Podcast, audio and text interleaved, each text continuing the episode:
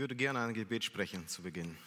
Danke dir, Vater im Himmel, für dein Wort. Hab Dank, Herr, dass wir uns jetzt unter dein Wort stellen dürfen. Danke, Herr, dass dein Wort für uns nicht als Zeitvertreib da ist, sondern du möchtest eine Veränderung, eine praktische Veränderung in unserem Leben durch dein Wort bewirken, Herr.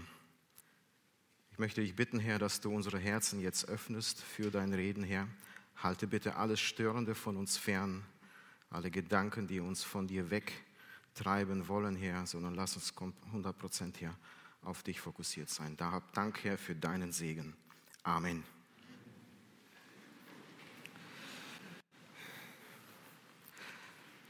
Ich weiß nicht, ob ihr so etwas schon erlebt habt, aber letztens hat meine Frau wirklich etwas Unglaubliches gemacht. Ne? Ich konnte das erstmal nicht verstehen. Als ich auf Arbeit war, kam ich nach Hause, stellte ich fest, stehen zwei blaue Säcke an der Tür. Hat sie noch nicht geschafft wegzuschmeißen. Und äh, was hat sie gemacht? Sie ist doch wirklich an meinen Kleiderschrank rangegangen. Sie hat in meinem und auch in ihrem Kleiderschrank einmal äh, sauber gemacht, hat alles ausgemistet, was da nicht hingehört. Alles, was lange nicht getragen wurde, alles, was irgendwo verschlissen oder einfach, wo man rausgewachsen ist mit den Jahren, eher nach vorne als nach oben. Ne? Äh, das hat sie aussortiert und ab in den blauen Sack damit. Wir befinden uns heute im dritten Kapitel des Kolosserbriefes. Wir machen also weiter in unserer Predigtreihe und befinden uns an einem Punkt, an dem Gott selber am Kleiderschrank deines und meines Lebens steht und diesen Kleiderschrank ausgemistet haben möchte. Da sind nämlich auch, so wie in unserem natürlichen, sind auch in unserem geistlichen Kleiderschrank Dinge drin, Klamotten drin, die da ganz einfach nicht hineingehören. Da muss Platz gemacht werden für neue. So habe ich auch die Predigt heute überschrieben, des Christen neue Kleider. Und wer das schon mal gemacht hat, in seinem Kleiderschrank ausgemistet, der weiß ganz genau, wie schwierig es uns hier und, hier und da fällt. Das eine ist doch noch gut, das ist kaum getragen. Das andere ist eins meiner Lieblingsstücke, so schön einge, eingetragen. Ne?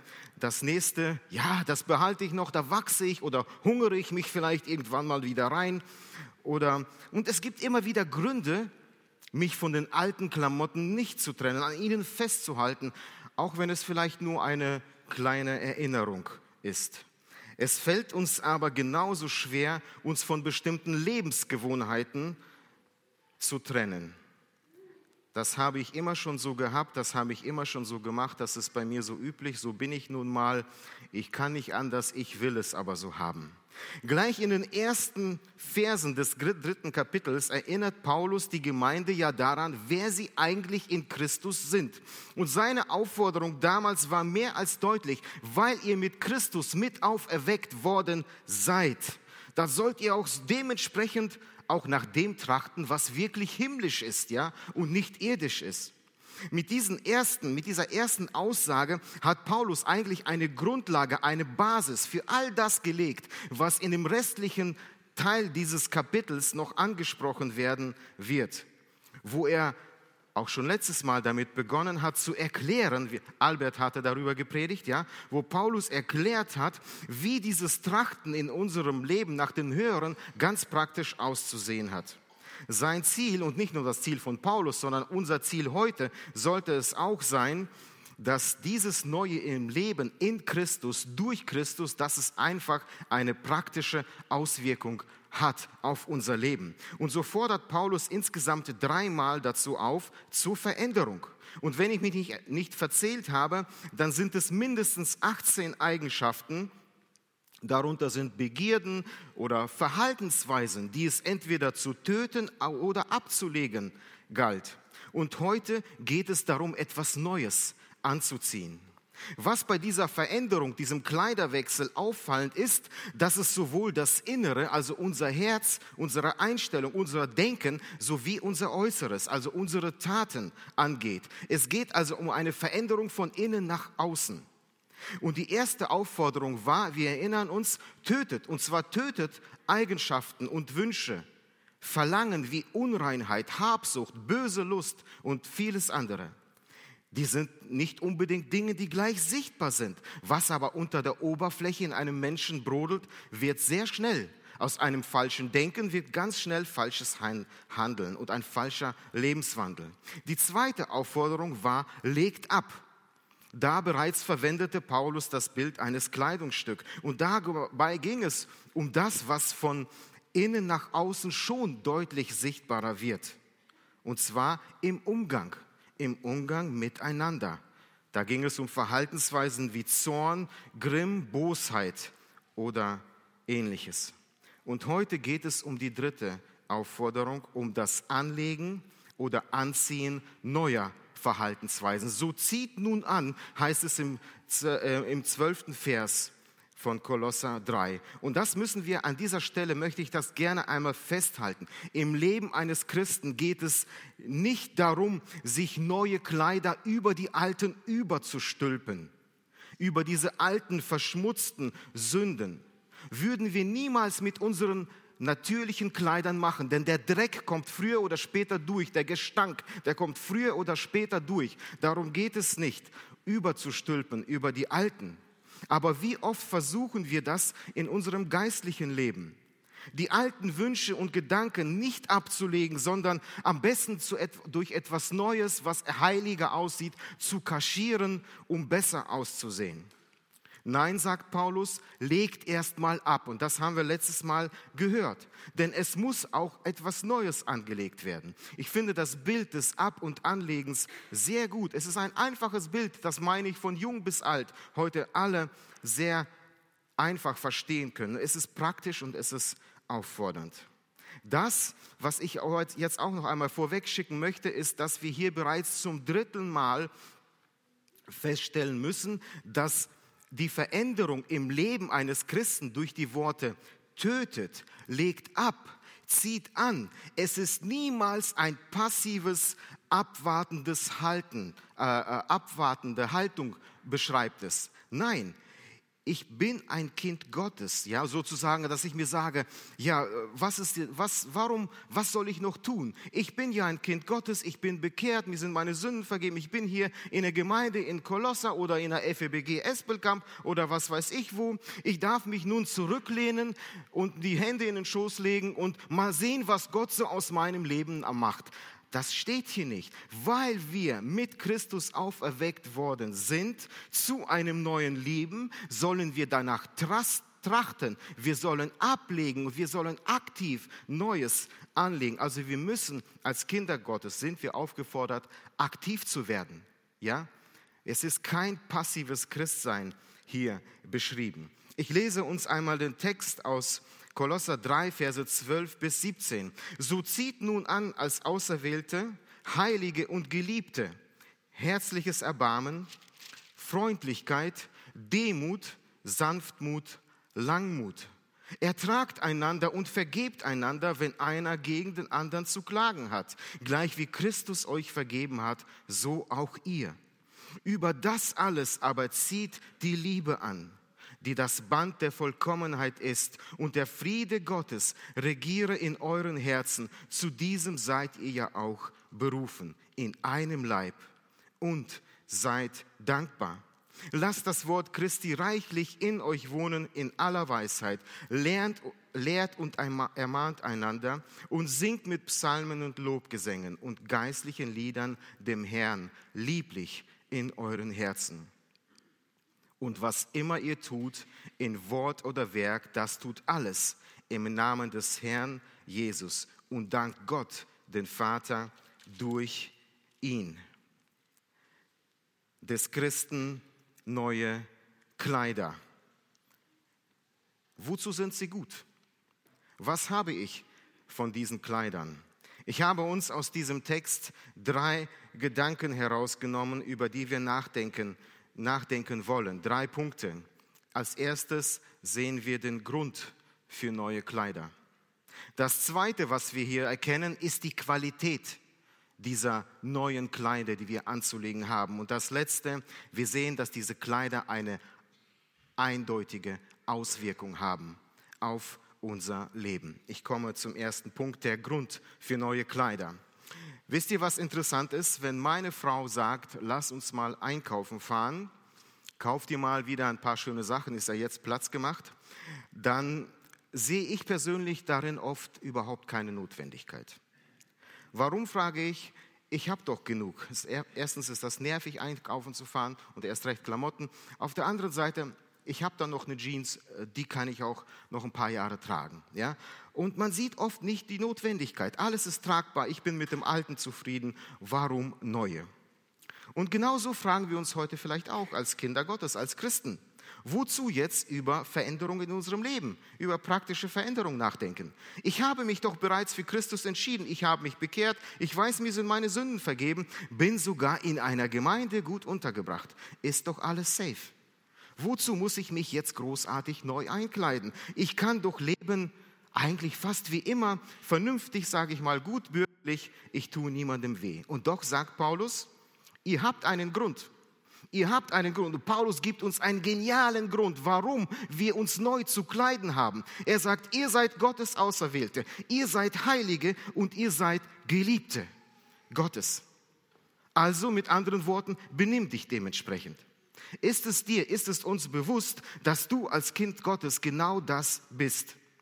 Paulus sagt hier nicht, werdet es, werdet es dazu, indem ihr dieses Neue anzieht, ja? indem ihr diese neuen Dinge tut. Nein, wir sind es bereits durch Gottes Entscheidung für uns. Wir sind von ihm auserwählt, wir sind durch die Beziehung zu ihm Geheiligte und wir sind von ihm geliebt. Was für eine großartige Aussage, oder? Ist das nicht etwas so was Tolles zu wissen, dass der heilige Gott im Himmel, mein Schöpfer, er hat sich für mich entschieden, er hat mich geheiligt und er hat und er liebt mich der Gott im Himmel. Wenn man so etwas liest, ich weiß nicht, wie es euch geht, aber irgendwo geht das doch, ach, fühlt man sich doch gleich viel besser, oder? Und jetzt könnte ich auf eine komplett verkehrte Art und Weise auf diese Tatsache reagieren. Ich könnte mich auf dieser besonderen Auszeichnung, die ich hier in der Bibel lese, ich könnte mich auf, darauf ausruhen. Ich könnte mich darin sonnen in dieser Bezeichnung, weil Paulus hier ja unsere Seelen zu streicheln scheint, uns auf die Schulter klopft und sagt, schau mal, das bist du. Mach ein schönes Bild von Rames ein und schau es dir jeden Tag an. Aber nein, das sagt Paulus nicht. Paulus Ziel ist es nicht, uns hier Honig um den Bart zu schmieren. Wisst ihr, was Paulus hier erinnert? Uns alle. Er sagt, das ist euer Stand vor Gott. Ihr seid Kinder Gottes. Und es bedeutet, wenn du ein Kind Gottes bist, Gott hat sich für dich entschieden. Dementsprechend hat Gott eine Erwartung an dich und mich. Aber dementsprechend gibt er uns auch die Kraft. Es ist also eine Entscheidung Gottes hier beinhaltet. Es ist seine Erwartung an uns in diesen Aussagen beinhaltet und es ist seine Kraft, die er uns anbietet, dass wir dem entsprechen können. Über diese drei Punkte möchte ich auch kurz nachdenken. Es ist Gottes Entscheidung für uns. Das, was du bist, ein Kind Gottes, das muss uns bewusst sein. Es ist nicht dein und es ist nicht mein Verdienst. Das haben wir uns nicht verdient. Wir haben uns, uns nicht erarbeitet durch eine besondere Leistung. Wir haben nicht durch ein besonders gutes oder vernünftiges Leben oder auch durch eine Abstammung, ja. Nein, er sagt, es ist Gottes freie Gnadenwahl. Gott hat sich dazu entschieden. Und warum? Ganz einfach aus Liebe. Wenn ich ehrlich bin, ich würde mich nicht für mich entscheiden weil da zu viel Dreck ist im Leben eines Alex. Ich würde mich niemals für mich entscheiden. Und doch sagt Gott, ich entscheide mich. Ich entscheide mich für dich. Es lag ganz allein in seiner Hand, diese Entscheidung. Und das gute Werk, sagt die Bibel, hat er begonnen. Und in aller Ehrfurcht dürfen wir heute auf die Knie sagen und sagen, danke Herr, dass du dich für so einen Mistkerl wie mich trotzdem entschieden hast. Es ist Gottes Entscheidung für dich und mich. Das Zweite ist, was daraus folgt, es ist Gottes Erwartung an uns. So wie ein Vater sein eigenes Kind, an, an, sein eigenes Kind besondere Erwartungen hat, genauso hat, müssen wir uns auch bewusst sein, dass genauso auch Gott Erwartungen an dein und mein Leben hat. Wenn du heute hier sitzt oder zuschaust und sagst, du bist ein Kind Gottes, dann bedeutet das nichts anderes, er hat an dich eine ganz besondere Verantwortung. Ich habe mich früher als Kind, habe ich mich immer rauszureden versucht bei meinem Vater. Ich habe gesagt, Papa, aber der Peter oder der Johann, die haben doch das Gleiche gemacht. Bam, setzte das eine. Was hat mein Vater gesagt? Ich will nicht wissen, was die anderen gemacht haben. Das sind nicht meine Söhne. Du bist mein Sohn. Ich habe Erwartung an dich. Ich habe dir gesagt und ich erwarte von dir und nicht von ihm. Wenn du heute sagst, wenn du heute weißt, dass du kein Kind Gottes bist, dann musst du wissen, dass Gott Erwartungen hat an dein Leben. Es ist nicht mal eine Erwartung meines Gegenübers. Vor dem muss ich mich niemals rechtfertigen. Ich muss nicht meinem Gegenüber gerecht werden. Ich muss auch nicht mal mir gerecht werden. Ich weiß, was mein Gewissen verträgt. Es ist zu gut zu beruhigen, ja. Es verträgt so einiges. Deswegen, meine Erwartung geht höher. Es ist eine Gottes Forderung, die er an mich stellt. Und ich darf aber wissen, wenn ich sein Kind bin, dann stattet er mich aus. Es ist seine Kraft in uns. Auch das steckt hinter dieser Aussage. Als auserwähltes Kind Gottes bin ich in der Lage, so zu leben, das zu leben, was er von mir erwartet. Keiner von uns wird eines Tages, wenn wir vor seinem Thron stehen werden, wird eines Tages sagen, Herr, ich habe es nicht geschafft, das war zu schwierig, die Umstände damals, die waren zu kompliziert, wir haben es nicht geschafft, deinen Erwartungen gerecht zu werden. Blödsinn. Das ist eine faule Ausrede.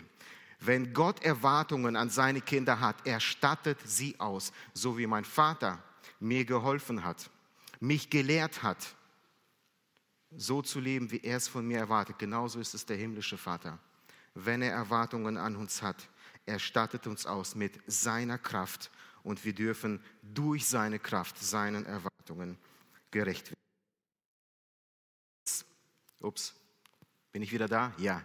Ein viertes, was ich an dieser Stelle noch einschieben möchte, wo wir nicht einen Fehler machen dürfen, hier zu sagen, ach ja, es geht hier nur um eine bestimmte Personengruppe, um die Auserwählten, wie es hier steht. Da habe ich entweder Glück oder Pech. So eine 50-50 Chance, als würde Gott da sitzen mit einem Würfel, ja und nein, und den einen erwähle ich, den anderen erwähle ich nicht. Keiner von uns, sind wir hier im Raum oder zu Hause an den Bildschirmen, keiner von uns hat den Grund heute zu denken, ich gehöre nicht zu den Auserwählten. Denn bezüglich des Erlösungswerks Jesu Christi am Kreuz lesen wir Römer 3:23, alle Menschen haben gesündigt. Alle verfehlen die Herrlichkeit, die, bei Gott, die sie bei Gott haben sollten und werden alle ohne Verdienst gerechtfertigt durch Gnade aufgrund des Erlösungswerks Jesu Christi am Kreuz. Johannes 3, Vers 16 ein Vers, der den meisten Christen sicherlich bekannt ist. Also hat Gott die Welt geliebt, dass er seinen Sohn gab, auf das alle, die an ihn glauben, nicht verloren werden, sondern ewiges Leben haben. Und 1 Timotheus 2 als letztes Beispiel, da lesen wir die Aufforderung von Paulus, für alle Menschen, egal für wen, zu beten. Denn das ist angenehm vor Gott, sagt er, welcher will, dass alle Menschen gerettet werden und zur Erkenntnis der Wahrheit kommen. Also wir Menschen haben eines alle gemeinsam. Wir sind alle Sünder. Wir brauchen alle Gottes Rettung. Wir brauchen alle Vergebung unserer Sünden. Am Kreuz ist es für uns geschehen, für einen jeden, der es hört. Und spätestens jetzt, wenn du das gehört hast, hast du keine Entschuldigung mehr vor dem Thron Gottes denn du weißt, dass es auch für dich geschehen ist. Und es ist der tiefste Wunsch Gottes. Er hat eine Entscheidung getroffen. Er möchte niemanden ausklammern. Er will, dass alle Menschen gerettet werden. Die Frage ist nur, wollen alle Menschen gerettet werden? Sind alle Menschen bereit, Ja zu sagen zu Jesus Christus, Ja zu sagen zu diesem Erlösungswerk, das am Kreuz von Golgatha geschehen ist. Es gibt kein anderes Erlösungswerk. Es gibt keinen anderen Weg zu Christus, zu Gott. Gott hat einen Weg gegeben und wenn du glaubst, dass Gott einen Schleichweg zulässt zu ihm, das wird niemals passieren. Sein Sohn ist nicht umsonst am Kreuz von Golgatha gestorben und es liegt an uns, darauf zu reagieren, ja oder nein. Wenn bei dir heute die klare Entscheidung für Jesus fehlt, dann triff sie. Dann darfst du sogar meine Predigt unterbrechen. Dann darfst du Veränderungen in deinem Leben erfahren. Aber diese, diese Entscheidung ist zu wichtig, als dass man sie aufschiebt. Ich schließe damit den ersten Punkt. Wir haben einen Grund, uns neu zu kleiden, denn wir sind Auserwählte, wir sind durch ihn geheiligt und wir sind von ihm, von Gott geliebt. Ich komme damit zum zweiten Punkt, die Qualität neuer Kleider. Worin besteht ihre Qualität? Wisst ihr, was mir auffällt, wenn wir mit meiner Frau einkaufen fahren, Klamotten einkaufen fahren? Teilweise sind meine Tüten sogar voller als ihre. Das ist mir manchmal schon peinlich, denn äh, sie ist die Frau. Wenn, dann muss sie mehr Klamotten einkaufen als ich. Aber wisst ihr, woran das liegt? Weil meine Frau Wert legt auf Qualität ihrer Kleidung, die sie kauft. Sie, hat, sie fühlt da ein bisschen, sie reibt, sie hält gegen das Licht. Dann fallen, fallen da Worte wie Synthetik, Baumwolle, Elastan, der Schnitt irgendwie, ja. Alles Fremdworte für mich, ja. Sieht gut aus, Marke passt, ist auch schön teuer, bah, nehme ich. Ne? Und ich muss sagen, ich habe in den letzten Jahren gelernt, etwas mehr auf Qualität der Kleidung zu achten und weniger auf das Äußere. Wisst ihr, manchmal habe ich das Gefühl, dass wir Christen auch sehr viel Wert auf die Qualität unserer äußeren Kleidung achten. Alles ist aufeinander abgestimmt. Farben müssen passen. Schmeichelt es meiner Figur, frage ich mich. Oder ist es einfacher gesagt, äh, einfach angesagt, ja, diese Art der Kleidung?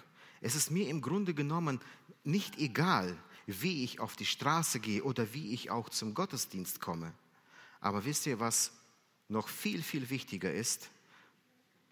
Und das gilt in erster Linie auch mir, wenn wir es lernen, im Umgang miteinander genauso darauf achten, wie ob es passend ist, ob es nicht passend ist, würdig ist oder nicht würdig ist. Und Paulus verwendet hier eigentlich ganz einfache Begriffe, um diese neuen Kleider zu beschreiben. Es sind Eigenschaften, die für die ganze Gemeinde Gottes eigentlich selbstverständlich sein sollten, ja, und doch dürfen wir diese Tatsache nicht vergessen. Er schreibt es nicht an irgendwelche Hinterwäldler, er schreibt es an die Gemeinde, an die Gemeinde, die Jesus Christus am Kreuz von Golgatha erlöst hat. Und er beschreibt diese neuen Kleider mit den Worten, zieht an herzliches Erbarmen, zieht an Freundlichkeit, zieht an Demut, zieht an Sanftmut, zieht an Langmut beziehungsweise Geduld. Wie sieht es aus bei euch, ganz ehrlich, wenn ihr euch diese Eigenschaften einmal durch den Kopf gehen lässt. Wie beurteilt ihr ganz persönlich euch selbst in diesen Dingen? Wisst ihr, ich hatte von mir selber früher immer die Meinung, ich wäre eigentlich ein geduldiger Mensch. Geduldiger Mensch, demütig, auch sanftmütig. Ich kann, hatte das Gefühl, ich kann nie einer Fliege was zu Leide tun. Aber das Bild von mir änderte sich schlagartig, als mir mal vor der Nase mein Parkplatz weggeklaut wurde. Junge, Junge, wenn da nicht meine Mutter im Auto mitgesessen hätte. Ich wollte mit diesem Parkplatzdieb am liebsten ein deutliches Pförtchen sprechen. Und dann habe ich gemerkt, ups, vielleicht habe ich doch Potenzial nach oben. Vielleicht sind da gewisse Defizite in meiner Selbsteinschätzung. Vielleicht bist du, Alex, gar nicht so sanftmütig und demütig, wie du immer gedacht hast. Da brodelt ja doch etwas unter der Oberfläche. Da ist Potenzial nach oben, was meine Geduld angeht. Und wisst ihr, genauso kann es auch in unserem Glaubensleben sein. Ja, genauso kann es auch in der Gemeinde Gottes passieren.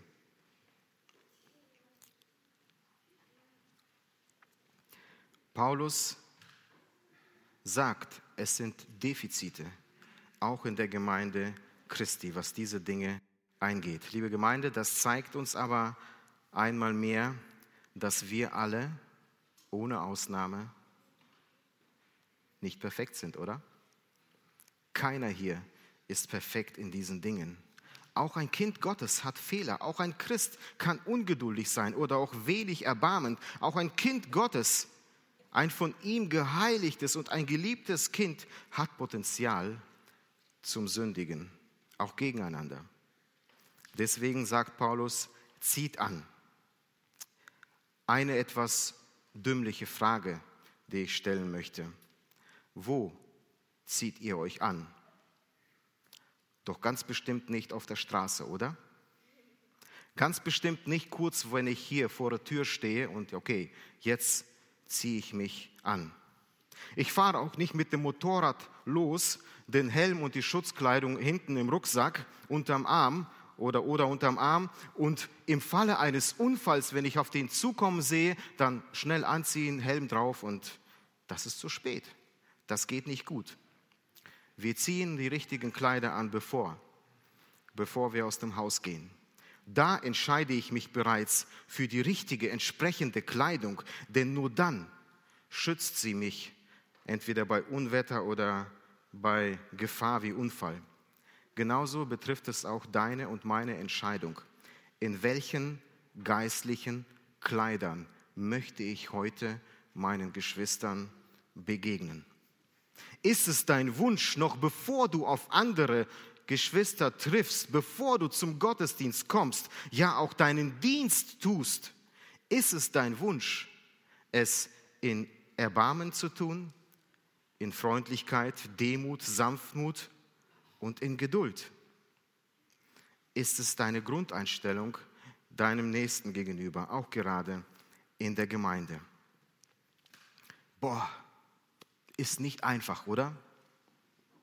Denn da sitzen so viele junge Leute da hinten in der Ecke und oh, die können einen manchmal aufregen, oder? Die benehmen sich manchmal auch so. Kann ich nicht verstehen. Muss denn er oder sie immer so provozieren, sei es mit Worten oder mit Taten, mit dem Aussehen? Und diese Älteren da haben irgendwann mal nach dem Krieg oder während dem Krieg gelebt, keine Ahnung von dem Leben heutzutage, aber immer was zu meckern, oder? Uns den Jüngeren gegenüber. Oh, da kommt jetzt wieder derjenige auf mich zu und an dem Blick sehe ich schon, der will kritisieren, jetzt muss ich mich aber auf was gefasst machen. Der hat mich falsch angeschaut, sie hat mich zum dritten Mal übersehen und die haben getuschelt, wahrscheinlich ging es um mich. Und schon geht unser Kopfkino los, oder? Kennt ihr solche Augenblicke? Und schon bin ich herausgefordert. Wie möchte ich meinem Nächsten, meinen Geschwistern begegnen? Manches ist vielleicht sogar berechtigt. Oft begegnen wir uns auch auf eine verkehrte, auf eine unrechte Art und Weise. Und Paulus sagt, trotz allem, egal was, egal was passiert, egal was du fühlst, egal was du meinst zu denken oder zu empfinden, deine grundsätzliche Kleidung soll sein, entscheide dich heute rechtzeitig für dieses folgende Handeln. Und Paulus macht hier an diesem Punkt etwas Interessantes. Er fokussiert deinen und meinen Blick, er fokussiert den Blick der Gemeinde, jedes Einzelnen, nicht an, auf das, was man vielleicht als komisches Verhalten aufnimmt, sondern, oder das, was mich jetzt vielleicht aufregt, ja, sondern Paulus geht einen Schritt zurück in die Tiefe unseres Herzens und fragt uns ganz einfach nach unserer Herzenseinstellung dem Nächsten gegenüber. meinen Geschwistern gegenüber. Die ist nämlich entscheidend, entscheidet für mein Verhalten. Und damit öffnet er uns einen Blick für eine komplett neue Motivation unseres Handelns. Und jetzt lasst uns ganz kurz auch über diese einfachen Dinge nachdenken. Sei von Herzen erbarmend. Wenn du dir vorgenommen hast, von Herzen erbarmend deinem Nächsten gegenüber zu treten, bedeutet das plötzlich nicht mehr, okay, ich vergebe dem oder ihr. Okay, ich vergesse, was gewesen ist, obwohl die an mir so und so gehandelt hat. Okay, dann bin ich mal gnädig, weil es in Wort Gottes steht. Alles vergessen, sondern herzliches Erbarmen bedeutet für mich plötzlich, ich nehme mir vor, bereits in meinem Herzen, also noch bevor ich jemand anderem begegne, mit ihm spreche, ihm oder ihr erbarmend zu begegnen. Egal, was jetzt auf einen zukommt, es ist jetzt, es muss von jetzt an deine und meine Grundeinstellung sein. Ein erbarmendes Herz ist ein Herz, das bereit ist, eine Not zu erkennen. Ein erbarmendes Herz ist ein Herz, das Mitleid hat mit dem Nächsten. Ein erbarmendes Herz verurteilt niemals. Ein erbarmendes Herz hat in allem, was es tut, den Wunsch zu helfen, helfend zu reagieren. Das ist das Ziel eines von Herzen erbarmenden Menschen. Sei freundlich ist das nächste. Ich denke, das Wort freundlich muss man nicht erklären. Es ist ein einfaches Wort, aber wenn ich ehrlich bin, wie schwer fällt es mir manchmal freundlich mit meinem Nächsten zu sein. Erst recht, wenn es um Missverständnisse geht. Aber es fällt einem leichter, wenn man sich mit einem Lächeln begegnet, mit einem Händedruck oder einer Umarmung. Wie wäre es mit Gebet füreinander? Achtest du immer auf deine Worte? Man könnte viel sagen, aber was vielleicht auch stimmt, man könnte auch berechtigt Kritik üben, aber grobe Worte zerstören eine Beziehung. Habe ich dem Ziel, dem Nächsten auch in konstruktiver Kritik, Freundlichkeit zu erweisen? Oder kann es sein, dass meine Worte einen Menschen innerlich zerstören? Ja, ich glaube, auch wir Kinder Gottes müssen es lernen. Und ich persönlich werde es bis zu meinem Lebensende lernen, was es bedeutet, meinem Nächsten freundlich zu begegnen. Demut. Demut ist sicherlich mehr als mich in der Schlange für die Bratwurst zu entscheiden, um den anderen das Steak zu überlassen, obwohl ich weiß, dass ich ja eigentlich das Steak verdient hätte. Nein, Demut ist eine grundsätzliche Einstellung, nicht höher oder nicht besser von sich zu denken als mein Gegenüber. In Demut zu handeln bedeutet, wenn ich mich einer Person in Not, ja, einer Person in Not auch vielleicht sogar ihr Unrecht oder in, wo ich vielleicht ihr Unrecht sehe, beuge ich mich nicht mit einem, mit einem erhobenen Zeigefinger zu dieser Person hinüber, nicht als Besserwisser, sondern ein demütiger Mensch weiß ganz genau, dass ich oft auch nicht viel besser bin als diese Person. Ein demütiger Mensch begegnet seinem Gegenüber immer auf gleicher Ebene. Auch ich bin nicht perfekt, auch ich bin ein Sünder, auch ich brauche Vergebung.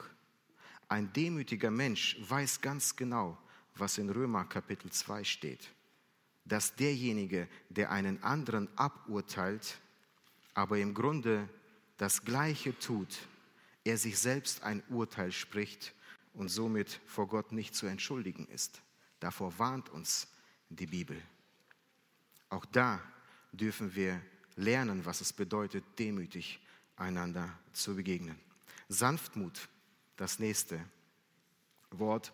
Mut ist immer gut, aber sanft irgendwie passt es mir nicht. Ein Mann ist nicht sanft. Ein Mann ist mutig und hart, ja, aber und rau vielleicht, aber sanft, wie passt Sanftmut hier zusammen? Aber hier ist kein lascher Umgang miteinander gemeint mit dem Wort Sanftmut. So eine Art Schlaffi, der von jedem Wind und Wetter hin und her bewegt wird. Ein sanftmütiger Mensch weiß sehr wohl, was richtig und was falsch ist. Er oder sie ist sich auch ihrer Einstellung, ihrer Meinung sehr, sehr gewiss, ist aber in der wunderbaren Lage, seinem Gegenüber so sanft zu begegnen, dass man sich nicht mit dem Holzhammer bearbeitet fühlt, sondern man versteht, worum es geht. Und am Ende bin ich bereit, Mut zu fassen und im Glauben wieder vorwärts zu gehen. Ich habe solche sanftmütigen Menschen auch in unserer Gemeinde sehr viele kennengelernt. Menschen, die, wenn ich versagt habe, mir nicht einen rübergebraten haben, sondern ganz einfach auf eine sanftmütige Art und Weise mir gesagt haben, das war nicht okay, aber weißt du, versuch's mal so oder lass uns dafür gemeinsam beten. Lass uns dafür kämpfen, dass wir es besser machen. Ja? Langmut. Ich meine, die wörtliche Übersetzung für Langmut ist langsam zum Zorn. Eine Person, die eine lange Zeit braucht, um zornig zu werden, aber auch eine lange Zeit nicht bereit ist, einfach aufzugeben. Einen langen Atem hat mit seinem Gegenüber. Die auch mal in der Lage ist, eine Enttäuschung runterzuschlucken und weiterzumachen. Auf ein neues. Bist du bereit? Sind wir bereit, heute wirklich diesen langen Atem miteinander zu haben? Wisst ihr, ich bin von meiner Natur so, ich gebe schnell auf. Wenn Menschen mich in der Vergangenheit enttäuscht haben, dann geht man ihnen aus dem Weg. Oder so wenig Kontakt wie möglich. Oder so viel wie nur nötig. Aber das ist alles andere als Langmut. Das ist alles andere als Geduld. Das ist völlig an dem Wort Gottes vorbei. Ich weiß, wie viel Geduld, als ich jung war, ältere Geschwister mit uns Jugendlichen gehabt haben. Das hat meinen Glauben geprägt. Das hat mich gefestigt. Lasst uns lernen, langmütig miteinander umzugehen, diesen langen Atem zu haben. Ich wünsche uns so ein Verhalten untereinander. So, bis hierhin ging es Paulus darum, uns wichtig zu machen. Entscheidet euch dazu. Jetzt zeigt er auf, dass diese Entscheidung auch sichtbar sind. Dass diese Entscheidungen sichtbar sind in unserem Umgang miteinander. Und damit komme ich zum dritten und letzten Punkt der Predigt, die Auswirkung der neuen Kleider. Es ist logisch, Kleider machen Leute, ja? So wie Kleider einen bestimmten Eindruck von mir erwecken, genauso sind die christlichen, geistlichen Kleider Gottes, die wir hier aufgefordert sind anzuziehen, sie haben automatisch eine Auswirkung auf mein Leben. Und das Erste, was Paulus hier nennt, ist Vergebung. Vergebung. Ertragt und vergebt einander, wenn einer gegen den anderen zu klagen hat, so wie Christus euch vergeben hat. Etwas zu ertragen bedeutet hier mit Sicherheit nicht, es zu dulden. Wenn es klar um Sünde geht, muss Sünde bereinigt werden, das ist klar. Dazu fordert die Bibel uns auch mehr als deutlich auf. Aber Paulus gibt hier ein gutes Beispiel, so wie Jesus uns vergeben hat, wie er uns ertragen hat. Wisst ihr, manchmal habe ich keine Geduld mit meinen Geschwistern, weil ich wahrscheinlich vergessen, vergessen habe, wie viel Jesus mir vergeben hat, wie viele Jahre er mir persönlich nachgegangen ist, wie ich ihn immer und immer wieder enttäuscht habe, weil ich Dinge getan habe, die ihm nicht gefallen können, die gegen das Wort Gottes sind. Und er ließ mich nie fallen. Er ertrug und er trug und er trug und er trug, er trägt auch noch heute. Und glaubt mir, es ist nicht immer einfach für ihn mit mir. Ich ertrage mich nämlich manchmal selbst nicht. Das ist aber unser Maßstab. Lasst uns niemals vergessen, wer unser Vorbild ist und wie viel dieses Vorbild Jesus uns vergeben hat, wie viel er ertragen musste für mich. Mögen wir in der Lage sein, auch ebenso zu vergeben. Paulus macht weiter mit der Liebe. Und über das alles zieht aber die Liebe an, die da ist, das Band der Vollkommenheit. Was ist es, was uns als Gemeinde zusammenhält?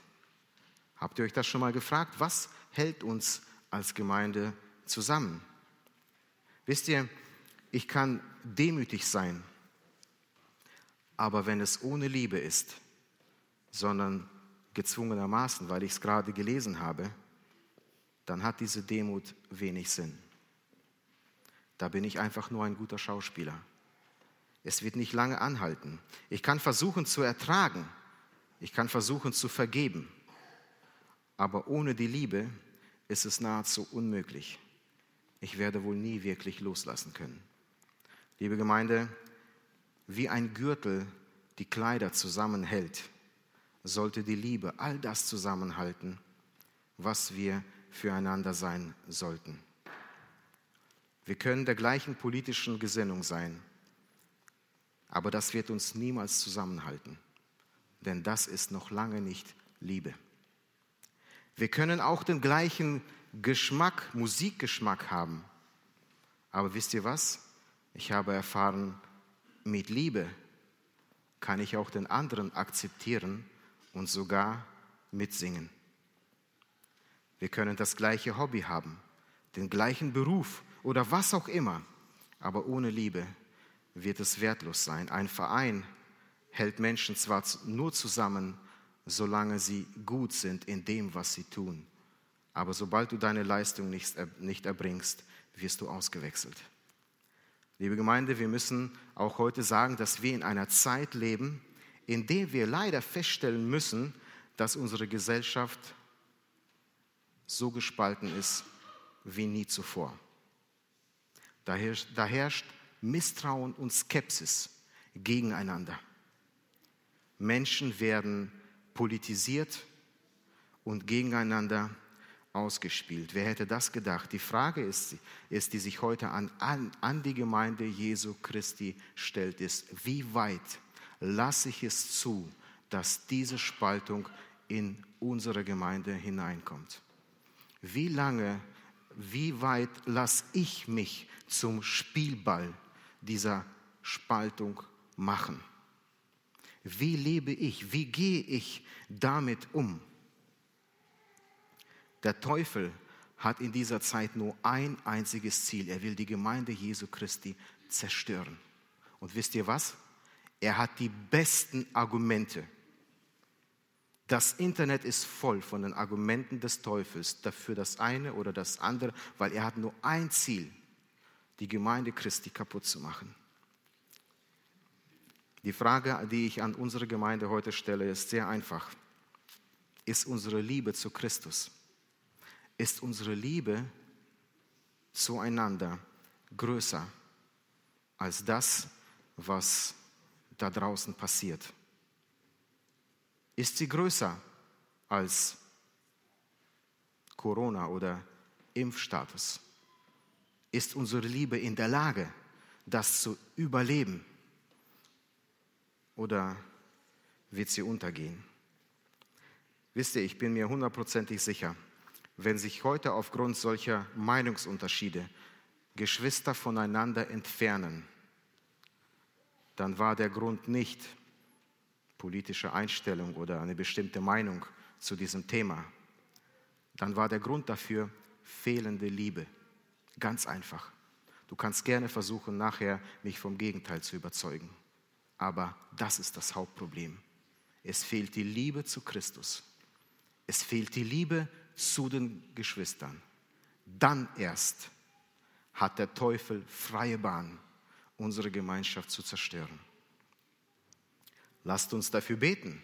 Lasst uns dafür beten, dass der Herr uns Kraft und Weisheit gibt, dass wir uns nicht kaputt machen lassen, dass wir zusammenbleiben. Ganz egal, welche Meinung ich habe. Ich darf jeden Menschen, jede, alle Geschwister gleich lieben. Und passend dazu gibt Paulus uns im 15. Vers ein Prüfkriterium unseres Handelns. Er sagt, der Friede Christi regiere in euren Herzen. Wisst ihr, wie oft ich in der Vergangenheit an diesen Vers gedacht habe, in den letzten Jahren vor allem? Der Friede Christi im Herzen. Es ist für mich momentan einer der schönsten Verse, weil ich fühle trotz allem einen tiefen Frieden, weil ich weiß, dass ich ein Kind Gottes bin, von ihm geheiligt, von ihm geliebt.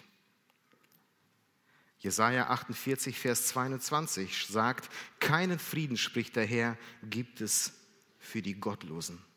Oder 57 ab Vers 20: Die Gottlosen sind wie das aufgewühlte Meer, das nicht ruhig sein kann, denn sie haben keinen Frieden. Der Friede Gottes ist also ausgehend, er basiert auf meiner persönlichen Beziehung zu Christus. Und weil ich weiß, dass mir meine Sünden vergeben sind, weil ich weiß, dass meine Beziehung über mein natürliches Leben hinausgehen wird, ja, habe ich Frieden in ihm. Weil Jesus hat diesen Frieden geschaffen. Ich weiß, in wessen Hand meine Zukunft liegt. Ich weiß, dass egal wie, wie stark der Sturm um mich herum auch tobt, ich habe einen Frieden im Herzen, der nicht von diesem Sturm abhängig ist, sondern der von Gott abhängig ist. Das ist wahrer Frieden. Die Frage oder die Aussage impliziert natürlich eine Frage, die wir alle uns heute zu stellen haben. Spürst du diesen Frieden in Gott, mit Gott? Weißt du persönlich dich in Gott geborgen? Wenn heute im schlimmsten Fall dein Leben abrupt zu Ende geht, hast du den Frieden darüber und weißt du, dass du in eine Zukunft mit ihm, mit Christus gehst. Ich weiß, wo ich hingehe. Weißt du, einen tieferen Frieden als den gibt es nicht. Ich wünsche diesen Frieden einem jeden von uns. Dieser Friede sollte unser Tun bestimmen. Der Friede regiere. Der Friede regiere. Das heißt, der Friede sei ein Richter in euren Herzen, sagt eine andere Übersetzung. Das, was wir tun, wie wir miteinander umgehen, ja auch, wie wir miteinander reden. Der Friede regiere. Er ist der Richter. Lass uns immer darauf achten, den Frieden Gottes zu wahren. Und genau das ist auch der Inhalt des letzten Abschnitts. Pflege deine Kleidung, habe ich den so dazwischen geschoben. Ne? Verse 16 und 17.